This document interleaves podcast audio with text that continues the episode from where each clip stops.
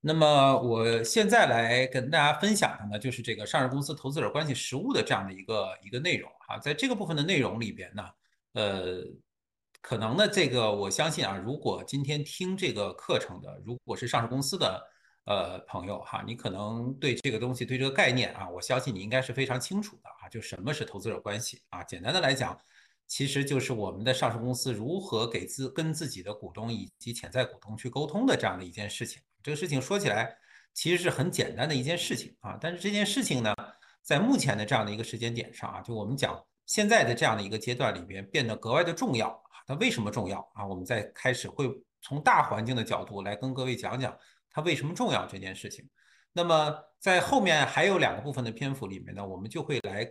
啊，具体的把一些详细的啊，关于投资者关系到底怎么做的一些方式方法，再跟各位做一个分享啊。那从我的角度来讲呢，我觉得今天的时间里边哈，更多的我会点到啊，点到一下啊，大家可以看到我这个 PPT，等会儿你可以看到，就是它很长啊。我的团队给我做这个 PPT，我后来就想说，这个这个这个这个这个基本上拿到之后，也就也就自己上手可以干活了啊，有点像。这这像像是做了一个手编书的这样的一个概念，不像是一个讲课的一个 PPT 啊。但是这个下面所以关于里边的一些内容，我可能会跳着来跟各位挑一些我觉得可能大家啊相对没那么了解啊，或者是说我觉得有一些重要性的东西来跟各位讲一下。那么我们首先呢来看一下上市公司投关工作的这样的一个大的环境啊，我来跟各位讲讲为什么要做投关这件事情啊。这一页呢，我跟各位看了一个。我们做了这样的一张半圆的这样的一个饼图啊，这个图呢想跟各位讲一个什么？我们认为的一个什么道理啊？大家首先要明白一件事情：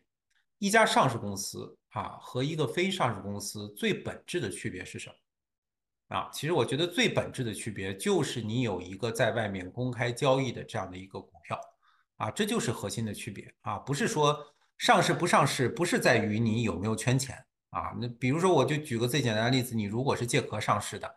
呃，你说你没有从资本上圈到钱，你就不是上市公司了吗？你仍然是一家上市公司啊。圈钱这件事情啊，我们每次满带贬义的这个所谓的圈钱这件事情，它只是一个啊，我们讲说它只是一个附带的资本市场给你带来的这样的一个功能而已啊，这只是它的这样的一个功能，并不是说这件事情啊，它并不是说这件事情就必须要有这样的一个以它为前提啊，所以我们在这里讲。既然你有一个核心的问题啊，上市公司和非上市公司最核心的问题就是有一个公开交易的股票，那么这个股票本身啊，它所拥有者啊，就是这些投资者，或者想要去拥有它的人，就是这些潜在的投资者。你到底怎么跟这些人打交道？那这件事情啊，从一个角度来讲，你要明白，它会影响到你的股票的价格啊，它也会影响到。你未来在资本市场利用这些资本市场工具的方式和方法，所以这也是我们这张饼图想跟大家讲的。对于一个上市，对于一个企业来讲啊，你我们把市值管，如果把市值管理放在这个中心的这样的一个位置啊，你需要明白一个问题，就是市值管理这件事情，我们说来说去的市值管理这件事情。稍等啊，我调一下，可能是有一个，嗯。自动播放的，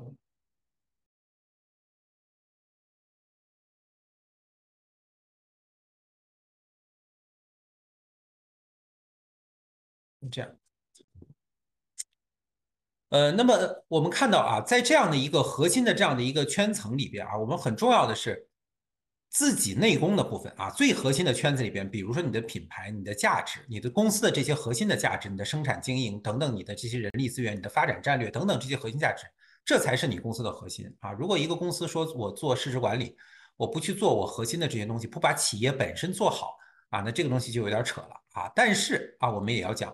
你既然是有一个在外外面公开交易的股票，这是你跟非上市公司的更最根本的区别，那就是我们浅红色的这个区域里边的这些资本市场的动作啊，就是资本市场能给你带来资源，以及你也能回馈资本市场啊，我们说的。说的好听一点，你也能回馈资本市场的这些内容，以及你从资本市场获取资源的这些内容，这都是我们在叫资本市场运作的这样的一个理念里面的这样的一些东西啊。那更上面的一层是我们具体的一些，你对外面，你所有对外面这些管理层交易对方也好啊，中小股东也好等等这些人啊，你跟他发生关系的这样的一些方式，都是具体的这样的一些东西啊，这可能是我们另一个层面对外的这样的一些东西。那么在讲完这样的一个整体的这样一个东西之后哈，我们可能要跟各位分享的一个点就是现在为什么我们讲投关这件事情变得很重要啊？这也就是我们这里边要跟大家讲的几个重要的点啊。首先。啊，在这里边，我们把这个中国经济高质量发展和我们的这样的一个资本市场做了一个连接之后呢，你可以看到我们的这样一张图，啊，就是不同的公司在利用资本市场的方式里边，它是有不同的，啊，比如说我们讲的这种大盘蓝筹的公司，啊，它可以用资本市场，啊，它也可以用银行体系，啊，就是我们讲资金来源的这个问题，它可以多范围的去汲取各种资源，包括它跟地方政府打交打交道的地方的时候。它也更多的会有一些相对的扶持性的这样的一些补贴，啊，但是对于我们小市值的公司来讲，啊，我们讲它主要利用资金的来源，可能还真的就是我们的这个资本市场，啊，这是我们讲的一个非常啊非常重要的这样的一个一个一个基础的这样的一个逻辑。那么在这种情况下啊，我们可能就看到在今天大家知道，昨天有一个非常重要的事情，就是注册制这件事情啊。全面注册制终于在中国推行了。那么注册制这件事情对于中国市场到底意味着什么？啊，就是这一页我们所看到的啊，注册制这件事情啊，首先要必须要跟大家讲啊，我我一直有一个观点啊，在中国市场的注册制，它不是一个我们简单的理解说，好像真的就是注册就只要符合标准注册就能上市这件事情啊，我从来都不这么认为这件事情。我认为注册制本身。更多的是一个审核机制相对发生了变化，比如说把交易所纳入了这样的一个审核的逻辑里边来，这是一个很重要的一个变化点。那另一个呢，就是在不同板块啊有相对多元化的这样的一个发行条件啊，比如说我们的盈利标准，我不要求连续三年盈利等等这样的东西啊，比如说我有市值指标啊，我对更有包容性的对于红筹公司，或者是对于有特别表决权机制的这样一些公司，或者我们对于大规模的硬科就是。有潜力的硬科技公司，我可能在盈利条件或者其他条件上，我有一些放松。这可能是我们啊，这个注册制更啊，我认为就是就是我一直表达的观点，就是注册这个词，你不必要去纠结于它本身啊，它到底代表什么意义不意思不重要啊，更重要的事情你要明白它是怎么运行的，以及它的条件是什么。那么在这种注册之下，我们始终还是要回到一个话题上来讲啊，我们要明白一点，就是。注册制代表的是一个 IPO 审核及放行的更加常态化的这样的一个机制啊，我们可以看到，不论这几年的资本市场，之前啊，我曾经讲过 IPO 的课的时候，我曾经跟我们的一些朋友分享过啊，在中国以前的 IPO 体制下，稍微出现一点问题，大家就怪 IPO 啊，大家会就叫就想把 IPO 给停下来啊，这是以前非常习惯性的这样的一个动作。以前我曾经总结过中国 IPO 的十次暂停啊，分别。都在什么状态下，代表了什么含义等等那样的。那我曾经讲过这样一次课啊，讲这样的一些东西。但是我们发现，至少在注册制之后啊，整个 IPO 审核的机制自此常态化，啊，再也没有发现发生随着市场的波动或者舆情的变化而去改变我审核的这样的一些，比如说把审核就停了，一停停一年、停两年的这种情况就再也没有发生过。那么在这种情况下，对于我们特别是已经上市的公司，到底意味着什么？啊，我觉得大家首先要明白的一点就是，你未来的你的壳价值一定是会下降的，或者我们讲“壳”这个词不好听，我们讲市场给你带来的稀缺性溢价这个部分，啊，一定是越来越少的。啊，我们知道，任何你在任何国家你去做上市，它都会有溢价，啊，它溢价可能来源于哪里？可能来源于流动性，这是最主要的。啊，由于有在资本市场上可以连续交易之后。你可能带来的一个流动性的股票的溢价，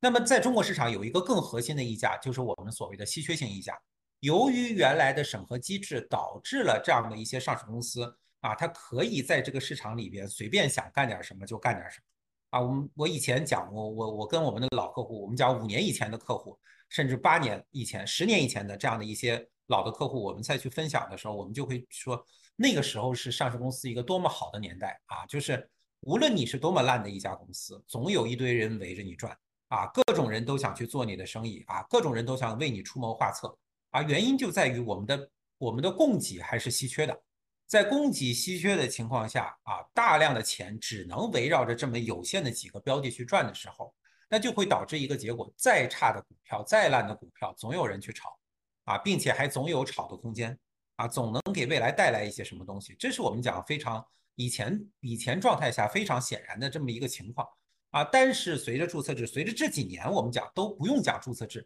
随着 IPO 的家数逐渐的增加，等等到啊，我们从三千家、四千家、五千家啊，如果像美国市场那样，我们达到八千家公司的时候。而我们的资金是不是有那么多的资金能进来啊？那么在如果没有那么多的我们的资金不能翻倍的情况下，我们的上上市公司家数翻倍，大家可以想象带来的是什么？就一定是这些资金会趋向于更有价值的资源。那么在这种情况下，我们的小市值公司就会面临着啊，越不被关注的公司价格越低，价格越低越不被关注的这样的一个恶性循环当中，啊，就未来一定就陷入到这样的一个状态里面。啊，那么在这种情况下，到底该怎么办啊？这也是我们讲说投资者关系在这样的一个情况下变得格外重要的原因啊。以前我们讲说你在你你是你是再小的公司，以前当然我们都不讲说现在的二十亿、十几亿，以前三四十亿的这种公司都还是一堆的这个啊，以前都没有十几亿的公司，甚至有一度大家曾经消灭了十几亿的公司。啊，那么所有的公司都有研究员围着你转，都有机构围着你转，那那个时候你的投关难度其实是降低的啊。这些人从某种角度上来讲，他甚至会帮着你把你的投关逻辑进行一个梳理啊。但是在我的标，在我们的这个资产，在我们的这个标的供给越来越多的情况下，越来越充分的情况下啊，就不会有人再给你做这个工作啊，这也是为什么你自己需要做好投关的一个非常重要的这样的一个原因啊。我们当然后面啊，我们还讲了一些其他的原因，就为什么要重视投关，比如说啊，A 股国际化这个问题啊，A 股国际化这件事情为什么重要啊？就是我们讲现在整个 A 股的购买逻辑啊，以前我们讲我们总是讲中国市场是散户化的市场啊，在散户化的市场里边，它的购买逻辑、你的投关逻辑和现在很明显是不一样的。啊，随着我们的机构占比越来越高，随着我们的外资越来越多，啊，整个看待公司的这样的一个逻辑就发生了一个变化。啊，我们举个最简单的例子，这一段时间所有人都在探讨所谓 ESG 的主题，啊，就环境、社会责任、公司治理。啊，在散户化的市场里面，你探讨这个东西是完全没有无意义的一件事情，除非监管机构给你明确的来这么一个啊，来这么一个这个要求，说你必须披披露 ESG 报告，否则你你你没有动力去做这件事情。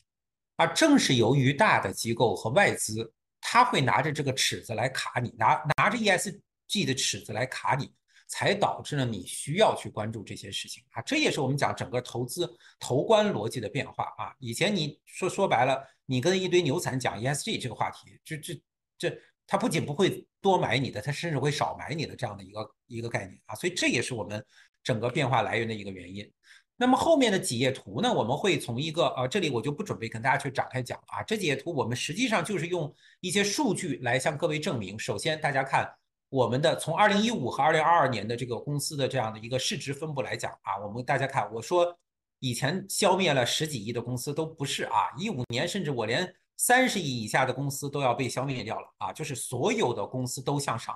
啊，所有的公司值本来值十五的，现在也是值五十啊，都等于这个状态。这是二零一五年的状态，在二零一二年，我们会发现大量的公司，甚至最多的公司是掉在三十亿以下的这个这个框里面。就原来几乎被消灭的这样的一个市值阶层，现在聚集了大概一千三百五十七家公司都在这里边，更别说如果把腰部的加在一起，啊，也就是说大多数公司都是掉在腰部级甚至是尾部的这样的一个状态。啊，这也是由于这几年资本市场的整个形势变化导致的，我们这样的一个啊公司被挤出的这样的一个这样的一个一个一个一个一个状态啊。这里边当然我们啊，这里边还有一个所谓机构抱团的概念啊，这个概念呢，我我这里边稍微稍微讲一下啊，因为我我们其实讲起来，在二零二二年这个趋势是有所好转的啊，一度在二零年二一年的时候。大量的啊，是一九年也比较明显啊，大量的资金全部的涌入到了所谓的大盘蓝筹或者是核心几个概念的板块里边啊，那么导致了我们的资金几乎抛弃了我们其他行业以及其他的这样的一些一些一些小市值的公司啊，那么这这个这个所谓机构抱团的这个概念啊，它其实啊，我们讲说我们前几年，当然前几年我们有点走的太过了啊，我们这个机构抱团走到了一定程度啊，就变成了。机构所谓在机构散户化的情况下，机构抱团就变成了一个一个机构对市场的不安不安扰动的这样的一个一个概念啊。那么当这个当然今年会有所好转，但是我们也必须要讲，机构抱团这件事情其实是整个机构机构的一个常态啊，哪怕在美股啊也是这个样子的啊。大量的基金啊，它可能集中都会关注到一些啊优势的这样的一些行业啊，行业里的优势企业等等这样的一些状态啊，不会说出现在我们 A 股大量的中小公司都还有能有连续交易的这样的一个一个状态啊。大家你你看港股，你如果做港股，你会最明白这件事情。持股市值的占比啊，这些东西我我们为了证明前面啊，我们拉了很多数据啊，这里不再跟各位展开啊，大家也可以简单的去看一看啊。首先，机构占比的比例啊，一定是越来越多，包括公募、社保、保险公司啊这样的占比越来越高，包括整个的公募基金啊，也也会占比越来越多啊。个人投资者其实是慢慢的被挤出市场的这样的一个状态。那么在这种情况下啊，这是我们从买方的角度来看。那么从卖方的角度来看啊，券商的券商研究的这样的一个概念来看，大家也可以看到，我们在这里边所分析的绝大多数的研究报告都来自于 top 十的这样的一些券商啊，而 top 十的券商又占据了多数的这样的一些研究资源。那么在这种情况下，会导致一个什么结果啊？我相信各位，如果你是中小市值的公司，你已经感受到了啊，就是不会再有前面的券商写你的研究报告。而主要的研究报告又都是前面的这些券商写的，那就导致了很多公司没有人给你写研究报告啊，也就是我们这里所后面所列给大家的啊，上市公司你被机构覆盖的这样的一个数量啊，其实是大大大的减少了啊。比如说我们这看到没有被覆盖的其实是绝大多数啊，被一家啊、两到五家啊等等等等覆盖，真正十家以上覆盖的是不到一千家公司的。而这些公司其实就会集聚了大量的资本啊，资金都是在这些公司里边，啊，包括被调研的促使，我们也也可以看到啊，就是大量的公司其实是没有被调研。那当然，我们这里边也会跟大家讲，这里边我们这这几张图也就不跟各位看了啊。其实各位，你应如果看了前面，你能理解它的这个含义的话，你就应该会明白，在这种情况下，资金啊终究都会流向到那些受关注的公司里面啊。那么在这种情况下，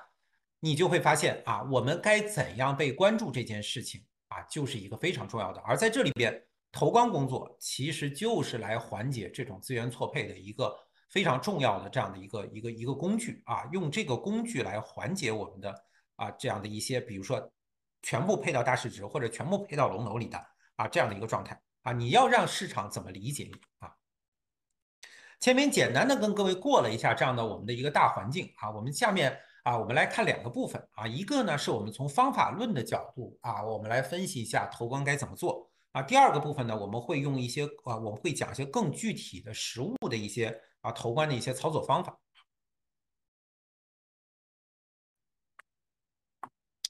首先从方法论的角度啊，这里就没有必要跟各位展开讲了啊，所有人都知道市值等于盈利啊加上市盈率倍数啊这样的一个一个概念啊。其实我们这里讲的叫盈利预测乘以市盈率倍数。啊，实际的问题就是在于，你如果单以盈利来乘以市盈率倍数，这里边其实是有一定问题的。啊，大家都知道，买任何股票，你买的是它的未来，不是它的过往。过往当然是一种证明啊，但是实际上你的市值里边天然包含着未来的预期的这样的一些内容。那么在这里边，我们可以看到啊，这里边我们讲公司盈利里边啊，公司盈利和市盈率倍数这两个部分。那么我们今天讲的。很显然是市盈率倍数的部分啊，尤其如果今天听听课的各位啊，如果你是公司的负责资本运作的这个条线的，无论是董秘、财务总监还是投资总监也好，如果你是这样的一个身份啊，你会发现你的主要精力能用在的上面啊，主要尤其是我们负责投关的这帮啊，我们这帮领导们啊，你的主要精力用在的是下面的市盈率倍数的部分。比如就是说，像公司的自身积累啊，这样的一些东西，更多的是经营管啊，其他的啊，负责业务的经营管理层去做的啊。那你能控制的，就是我们讲，你能控制，你就要分析你不能控制的因素和你控制的因素啊。你更多的就是要在下面这个部分里边啊，来解决你的这样的一个一个痛点啊。而这里边啊，我们看到我们所罗罗列了这样的一长串的这样的一些内容啊，我下面等一下再跟各位再来分解。那么这张图我们想跟各位讲一个什么道理呢？就是说，实际上啊，对于我们的这样的一个呃投关工作来讲啊，我们认为它是可以影响到你的市值的。那么怎么影响哈？这句话说起来，大家啊，这句话说起来，有些人啊，可能你你你不太信啊，或者说有些人觉得我做了工作也没用啊。其实这个这张图呢，倒是也很简单的反映这样一个一个趋势啊。比如说，你公司现在的净利润是一个亿啊，假设你现在市值是九十亿啊，我以现在九十亿来算你的市值。那这里边呢，你给市场的一个预期是你你说未来可能能二二零二五年啊，五年规划里面未来可能有十个亿的利润啊，你可能有多少啊这样的一个市值啊，未来可能就会给你这样的一个预期。那么回到你九十亿在今天的这样的一个时间点上啊，我们讲所谓的你要改变市场预期的部分，当然分两个部分，一个是市场的远期对你的判断，一个是市场近期对你的判断。远期的啊，我们讲。这里边很多饱含着一些梦想和一些什么的部分，或者宏观大趋势的部分，更多的在远期。而近期你要改变市场预期的部分，将会直接影响到机构对你现在进行操作的这样的一个判断。啊，比如说简单的例子，你如果让他给出你五十倍的和四十倍的市盈率，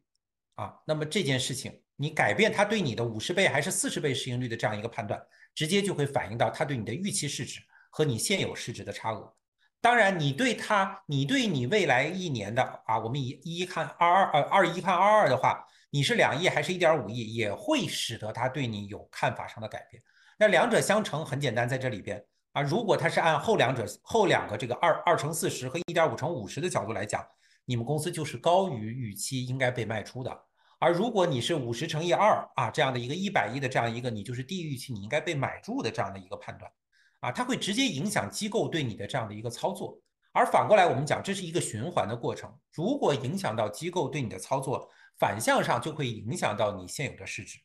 啊，大家如果是做上市公司，你都应该明白，你现有的市值的高低将会很大程度上影响你做很多操作。首先影响的当然就是你老板减持所能获取的金额。啊，那但这个当然说的太直白了啊，这个可能也是更对老板更直接的东西。但是从其他方面讲，如果你发股购买资产，也会影响你发股所能买到的资产的数量。同样发十股，十块钱和二十块钱的股价，当然你会买到不同的东西啊，这个也是很简单的一件事情啊。与此同时，还会影响很多，比如说你股权激励的获取的收益啊，对吧？这样的一些东西都会在这里边受到影响，包括你在银行所能获取的贷款等等这些东西啊，很显然都会受到这样的一些市值因素的影响啊。所以这里边啊，包括当然也包括你质押所能获得的这样的一些。这个这个这个钱的多少啊，这些都会有影响啊。那这里边就是我们讲的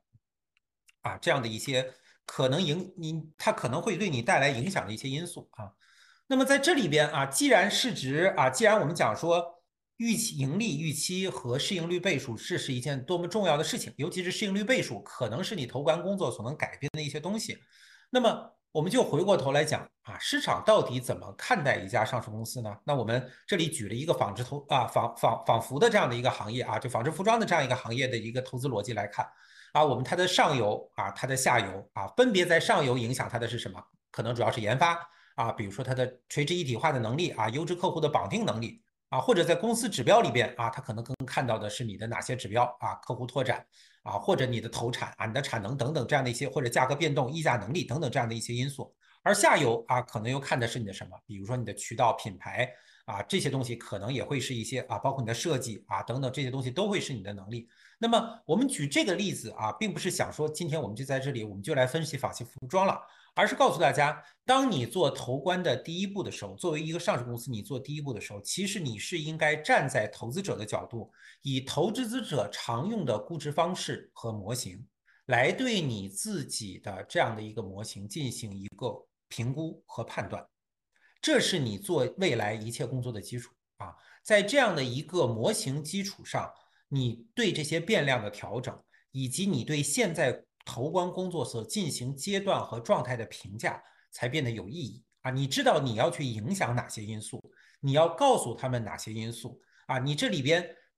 是什么原因导致最近的卖出和买入啊？等等这些东西都要在这样的一个模型的基础上，因为其实对于买方来讲很简单，他套模型买东西做判断啊，这样的一个过程是他的一个常规的操作，你应该站在他的角度去进行这个操作，来判断你现在。到底是哪些影响了你，以及你能做什么啊，这是我们讲第一步要做的工作。所以这里面的细的东西啊，比如说我们如果啊，我我如果给你做投关工作，我肯定第一步先要给你做这件事情啊，在梳理价值的基础上，在甚至在梳理价值之前，我先应该倒推，我先应该把你的模型先做出来啊，测你公司现在的状况啊，然后再来判断下面要做什么。我甚至我梳理你价值的核心的这些东西，也都是围绕着这个估值模型来进行展开的。啊，否则就没有啊，否则我们讨论的基础就不存在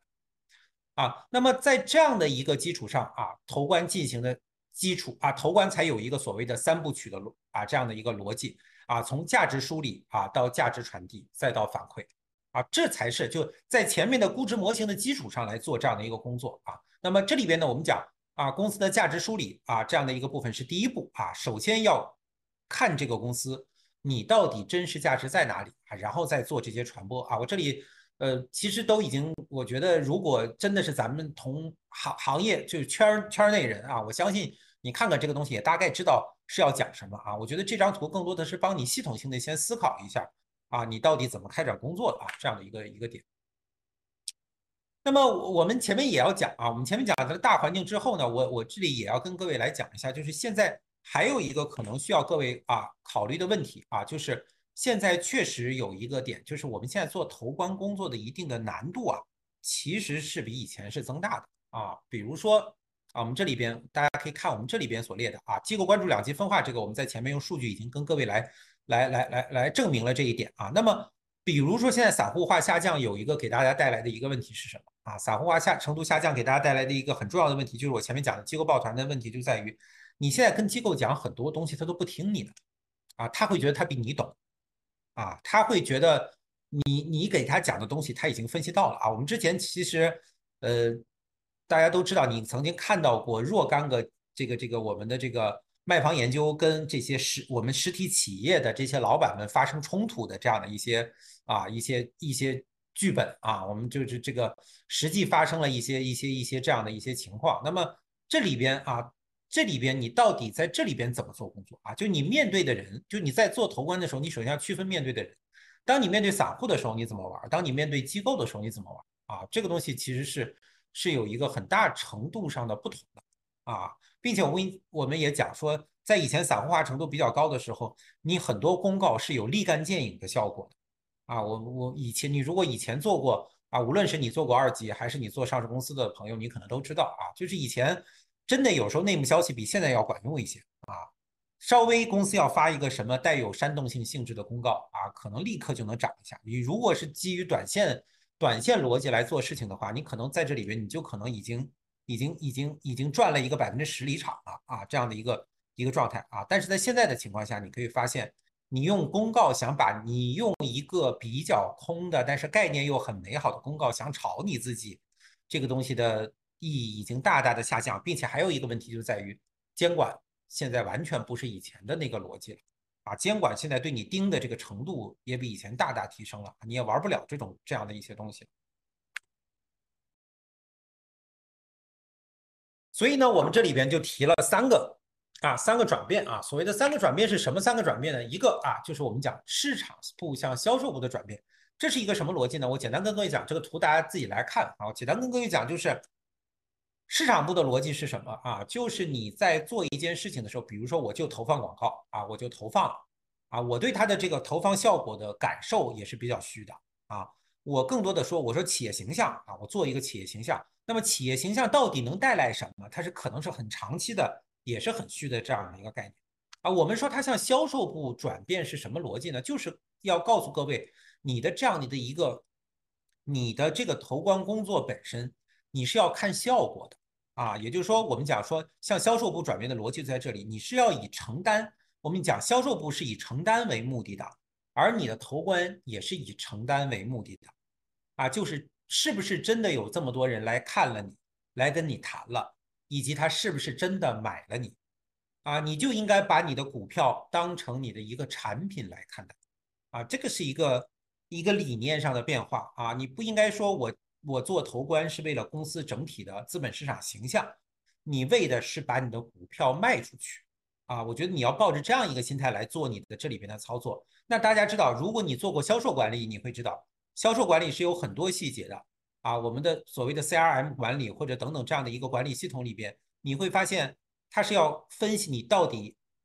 要接触谁啊，你接触具体接触了谁，怎么接触的，谈判到什么阶段，成没成单，成了多少单，什么样的价格成的单。等等这些东西，那这些都是你在投关的方法论里边需要把销售的这一套逻辑放进来考虑的一个一个一个一个一个一个很重要的一个方式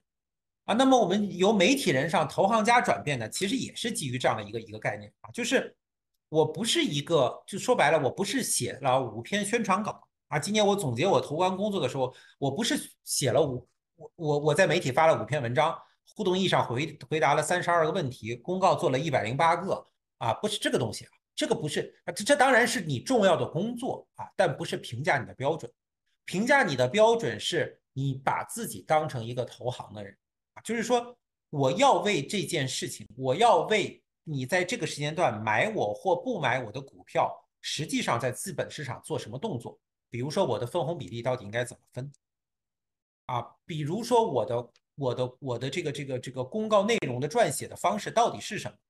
啊，这些东西都是你，都是你来需要去为它进行考虑的啊。它不是说你就是啊，我前面讲的把那二十二个工作做完了就是结束了啊。这是一个你也是思维上要进行的一个转变。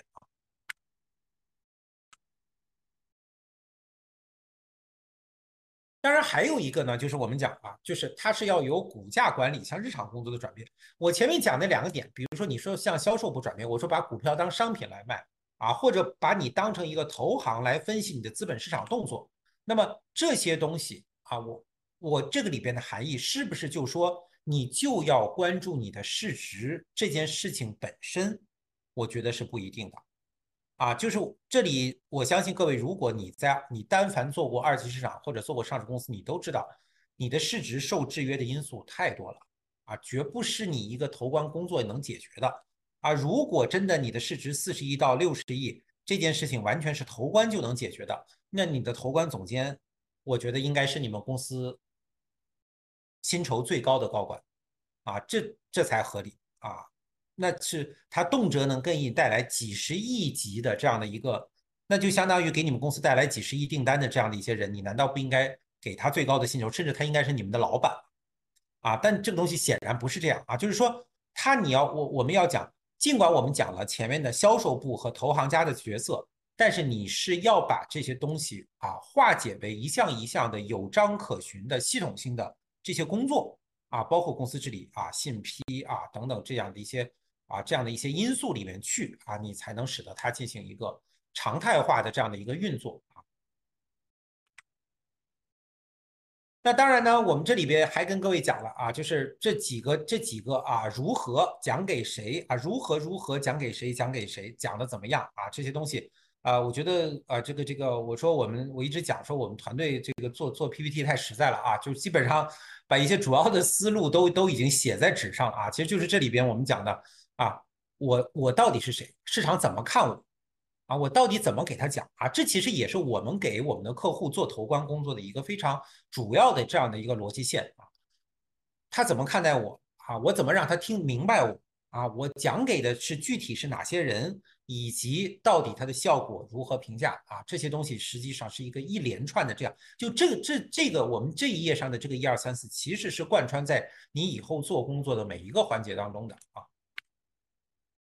好，前面从方法论和前面的这样一个大背景之后呢，我们再来看看具体的投关工作啊，到底是是怎么做的啊？我这里边呢，由于呃，我我假定我们今天听课的这样的一些朋友是一些有有一定的这样的一个投关知识基础的啊，所以我我这里边的很多我就不不这个这个这个太基础的东西我就不跟各位展开来讲，但是我觉得我们这个这个材料还是有助于你更全面的认识投关工作的啊，比如说这里的信批啊没。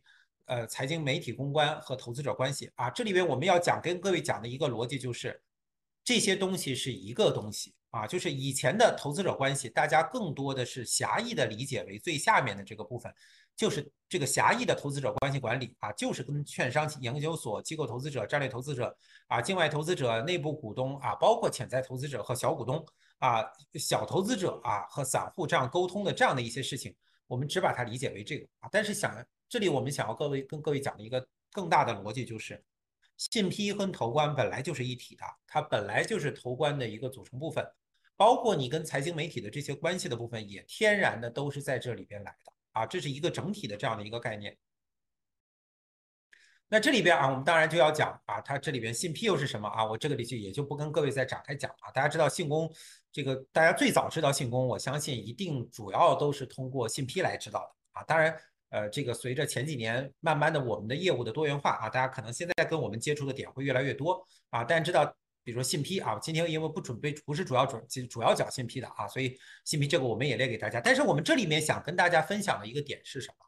是在投资者导向下啊，以如果你站在投资者的角度来讲，你日常过的很多的信批工作啊，其实都是来满足我们的监管需求的啊。这个当然，我们跟监管机构也有一些探讨啊，就是说怎样使我们的信息披露啊，更多的满足投资者导向啊，以投资者为导向的信息披露，一直也是监管机构想把信息披露所改改革的这样的一个方向啊，但是。我们在目至少啊，在在在在这个前进的路途当中，这路途还很长。这边我们会发现，我们大量公告中的内容还是偏规范类的啊，满足监管要求的这些东西，只有一少部分是照顾到投资者利益的这样的一些东西。这里边我们这里边也有跟各位列到一些这样一个信批体系里的这样的一个概念。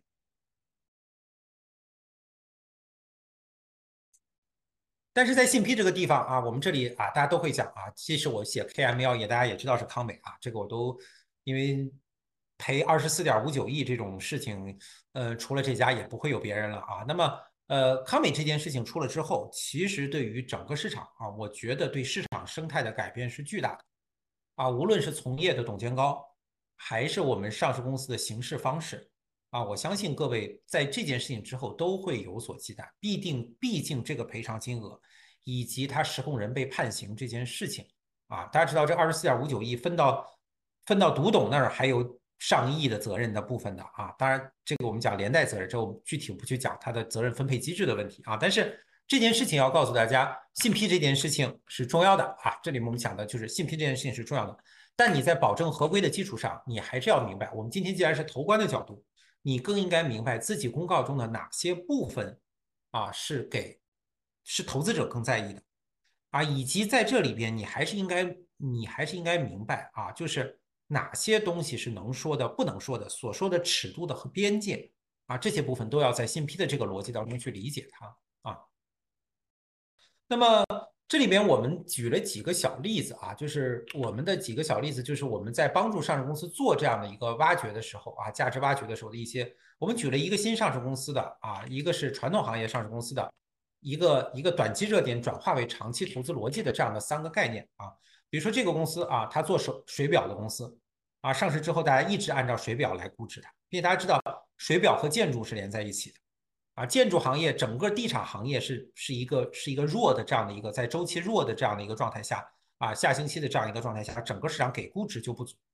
啊。那么我们在梳理之后，我们其实这也就是大家可以看到啊，你需要抓出的就是我们这里的。价值梳理啊，以及塑造市场形象的这样的一个工作啊，都是水表。我到底是什么水表？我现在的我现在的业绩来源于我的哪个环节啊？以及这里边我到底核心资源优势在哪里啊？这些东西你要怎么去把它梳理出来，以及怎么在工作成果上进行转化啊？包括这个传统啊传统行业的里边的这个啊，我们讲煤炭上市公司，大家也一听煤炭，你也知道。前段时间肯定就是也是在一个弱周期里边啊，那这些公司它，大家判断它啊，新能源里面它也受到影响，是吧？整个碳排放它也受到影响啊。那我们在梳理这家公司的时候，我们就会总结出这家公司的地域也许是一个不同的地域啊，它可能是一个缺煤的这样一个地域，它可能对煤炭的需求影响了它的它的一个议价能力啊，以及它到底受不受限产的影响。啊，等等这些细节啊，怎么把这些东西从它挖掘出来啊？以及啊，我们怎么把一个口罩概念的这样的一个上市公司啊，挖掘出它更长期的防疫概念的这样的一些东西？大家知道，口罩像防疫本身就是一个升级，从防疫到其实你是检验检测啊，以及相关这些东西啊，又是一个更长期逻辑的升级啊。但是我这里可能也要跟各位提到一点啊，做图观工作的时候，你会发现抓眼球这件事情真的还是很重要。所以不要错过任何一个你成为热点的机会，甚至比如说奥马奥马电奥马电器当年因为奥巴马当选而涨的时候，或者川大智胜当年因为川普当选而涨的时候，这个毫无理由的增长的时候啊，你也要明白，在这样的一个标的供给越来越多、资金变成稀缺的这样的一个市场里面来讲，关注度是非常重要的。你有了关注度之后，你一定要抓住这样的一个机会，让他认识一个更真实的自己啊！所以，我们这就是我的啊这里的一个逻辑啊，不放过每一个他关注你的机会，但是一定不是只关注那个点，因为那个点往往有可能只是一个临时性的热点，甚至是错误的啊！川达之声和奥马电器往往它的那个关注点完全是错误的，但是你要把它引导到你想让他关注的点上去。呃，还有一个工作的这样的一个从投关工作的角度来讲啊，我们这里边讲就是年报啊，这也是一个集中能把你的我我相信现在大量的上市公司马上就要进入到年制作年报的这样一个高峰期啊，所以在这里我要跟各位讲的就是年报也是一个集中展示自己投关成果和向市场传递价值的这样的一种方式啊，这里边我们年报当然这里边我们简要的先跟各位列了一下啊，首先你的语言要怎么样？啊，善于用各种图片，就是得让你的年报看起来舒服。大家知道，那个年报很少有人愿意那么去翻下来，一页一页翻起来全是文字，很难看的啊。多数人更喜欢图表啊，图片、表格啊，图表是两个东西啊，图片、表格啊，清晰的语言、清晰的总结，以及你历年数据的可比对、可分析啊。大家知道，你如果每年都调整你的统计和披露口径，你对你也是有影影响的。啊，一个不可纵向进行比较的公司，首先我也不知道你是吹没吹牛啊，我也不知道信不信你以前的投关的说法，我也不知道你现在的趋势到底是什么啊，这些东西都需要你有一个可比性的这样的一些一些连接啊，有一条线穿着你历年的年报，那当然你还要给市场一个可供想象的这样的一个啊，打开你空间的这样的一个天花板啊。这里面具体的方式啊，我就不再跟各位讲了啊。比如说，大家这里边我们列了一些非常好看的这样的一些东西啊，这样的一些图啊。我知道，其实大家知道哈，这些图我们帮助我们客户所做的这些东西啊，包括多主业公司怎么总结啊，这个时间原因这些细节啊，我都不再跟各位去展开啊。多主业的怎么做啊，单主业的怎么做啊，包括你的你的话啊，同样的一句话，我们可以看到在这个图上啊，同样的左边的这样的一段话，怎么把它分解成一个。更可供他懂的东西啊！你一定要明白，年报不是把你的、你们的、你们的公司的年度的工作汇报的内容直接贴上来就可以的啊！你们都是业内人，你们一看就知道要怎么怎么去看我这个公司，但是投资者是不知道的啊！你是要把它做分解的啊！年报怎么分解啊？这个这个不同种类的公司怎么去做分解啊？以及经营模式啊怎么去做分解啊？你可以看到这里边我们所列的这样的一些一些方式啊。包括你，大家可以看啊，我们举了例子，不同的公司在描述。你看左端的这个啊，两家两家公司对自己研发和技术优势的描描写，你一看啊，你作为一个投资者，你一看你就知道哪个更实，并且哪个更可分析，哪个更可明白它的优势在哪里啊。这个东西我就不不再跟各位去展开来讲。我觉得，这个东西只是想点一下大家啊，你你你回头想一想自己的年报到底是在怎么做的啊。这里边当然还包括经营情情况讨论与分析啊，包括这里边的啊我们相关的这样的一些到底怎么改这些话啊，这里边时间原因我也都不跟各位去展开了啊。我告诉大家，其实，在市场里边的很多龙头公司，比如说早年的万科的的关于这些东西的描述啊，它往往都能成为你分析这样的一个行业的整个的一个指引啊。我觉得它的它的意义是非常，当你能写好这个东西，首先它的意义不仅仅是一个。甚至能不仅仅是一个这个年报的这样的一个给投资者的感受的问题，它甚至能它从侧面反映了你的市场地位，以及你对市场你看待你所在的行业的这样的一个深度啊，你的你的你的视野的宽广性啊，你对你远期的计划和战略的可实现性啊，这些都可以通过你的年报当中所反映出来。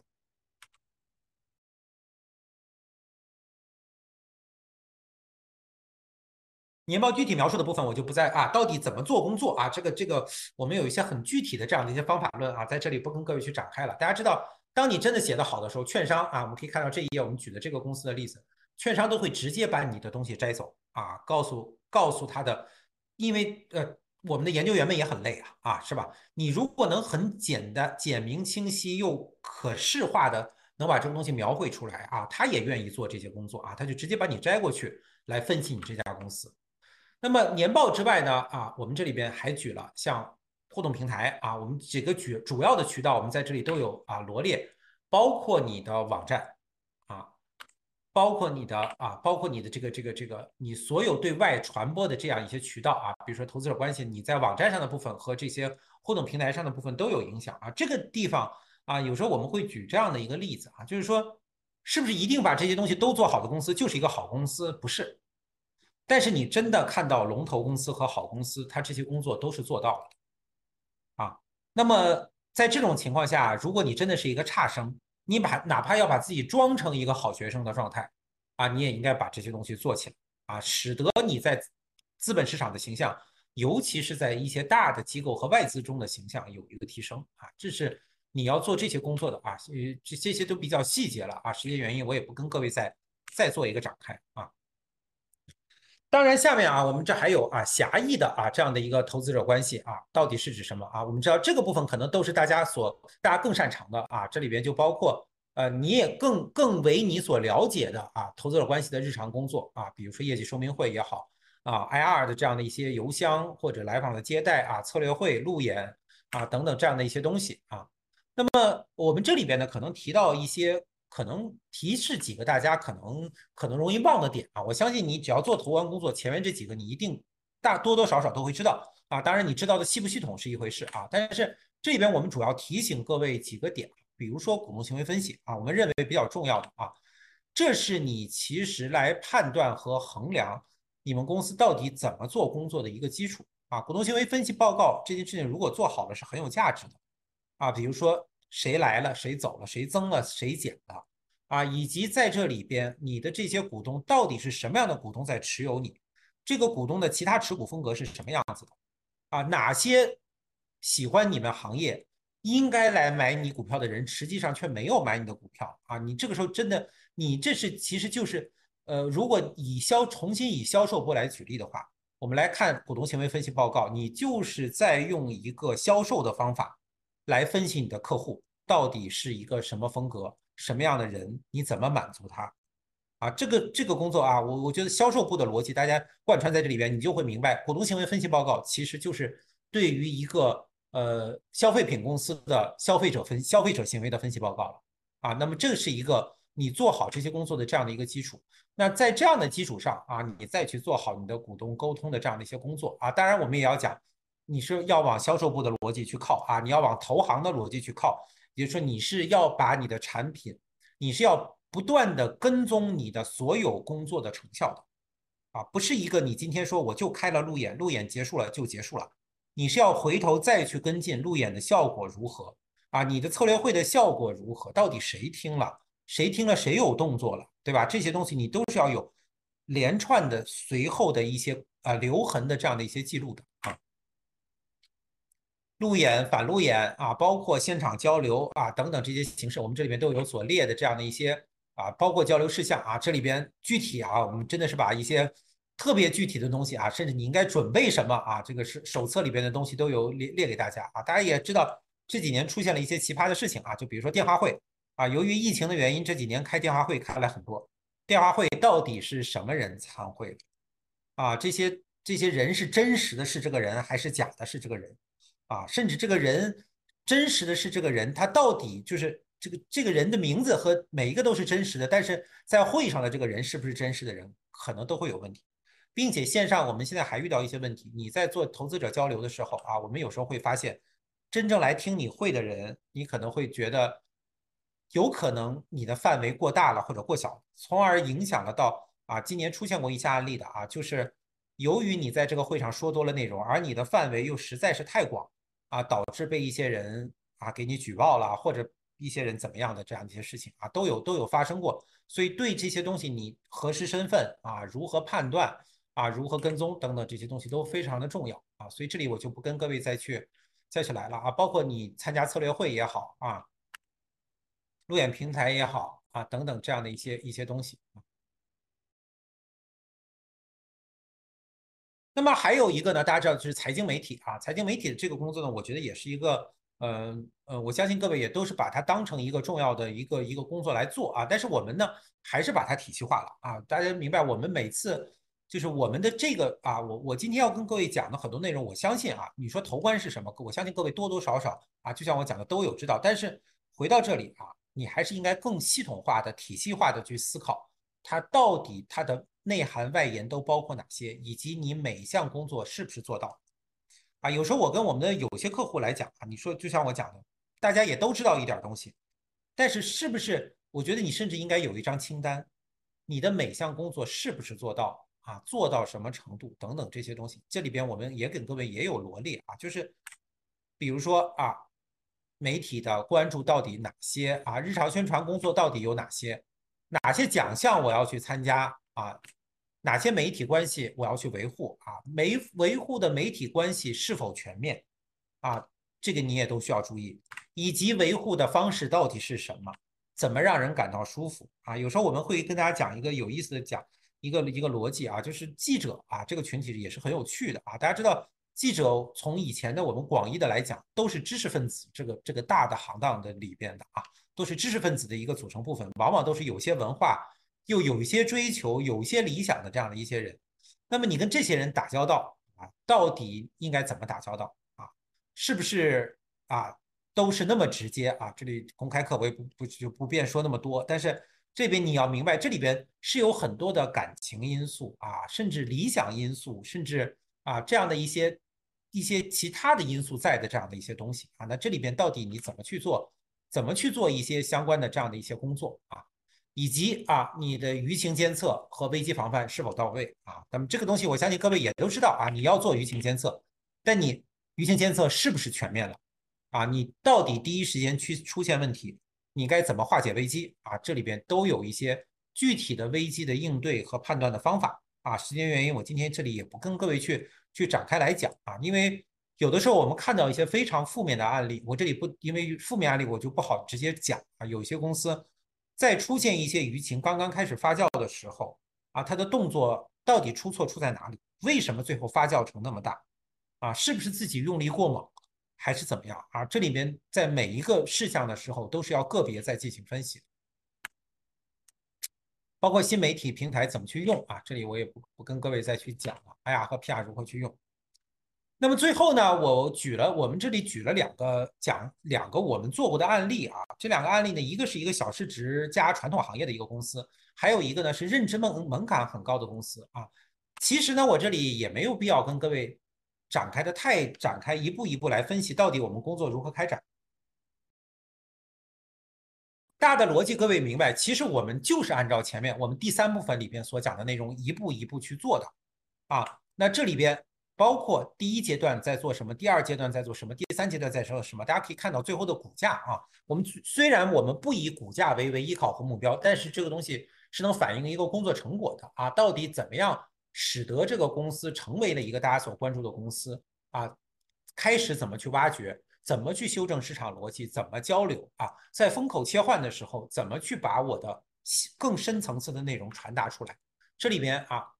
这就都是我们前面所讲过的啊。首先要用到的是什么？要用到的你公司的情况的梳理啊。这就是我们讲第一步，我们首先要做的啊。我们会给公司去做的就是一个你公司的一个情况的这样的一个梳理报告啊。在这样的一个梳理的基础上啊，你去怎么做你的？就就是我们前面讲的啊，你的怎么做你的年报？第三章节写什么？第四章节写什么？哪些部分要去写啊？然后什么时候？啊，做了多少场的交流啊？这张图上我们是在每一个做交流的点上，我们都有标注啊。在每一个它的这样一个一个一个时间段，我们都做了哪些交流工作啊？是不是主动了？是不是精准了啊？这里边大家可以再看来来具体看这里边我们的描啊描写啊。那么这里边怎么用互动平台啊？怎么用媒体啊？怎么去写东西啊？这都是一整套的啊要去做的这样的一个啊。那么下面当然我们还做了一个。不好意思，这样的一个公司啊，这个公司呢跟前面这个公司，前面这个公司是小市值加传统行业，那么这家公司又有点特别啊，它是一个非常特别的行业啊，它偏物流的这样的一个行业，整个市场对这个行业的认知呢，它又不是我们讲的快递行业啊，就是它就是偏物流的这样一个行业。那么它的这个它在这个物流行业里边啊，大家对它的估值啊非常传统的这样一个估值方式，到底为什么是错的啊？我们讲，我们之所以讲这家公司的认认知门槛极高，就是在于我们和这个公司深入接触下来之后，我们会发现它所体现出来它的东西绝不仅仅是一个物流。它这家公司的核心能力，甚至就不是把东西从一个地方运到一个地方这件事情，而是在这里边啊，整体的使使用资金的方式也好，啊，包括它的这样的一些人才，人才在这里边是哪方面人才的这样的一个一个概念啊，甚至我们提出了物流金融的这样一个概念，所以使得这家公司啊，在这样的一个梳理基础上，它与整个它的市场同业的公司来讲。啊，它所做出的表现，但是我们也这里必须我们要讲一件事情啊，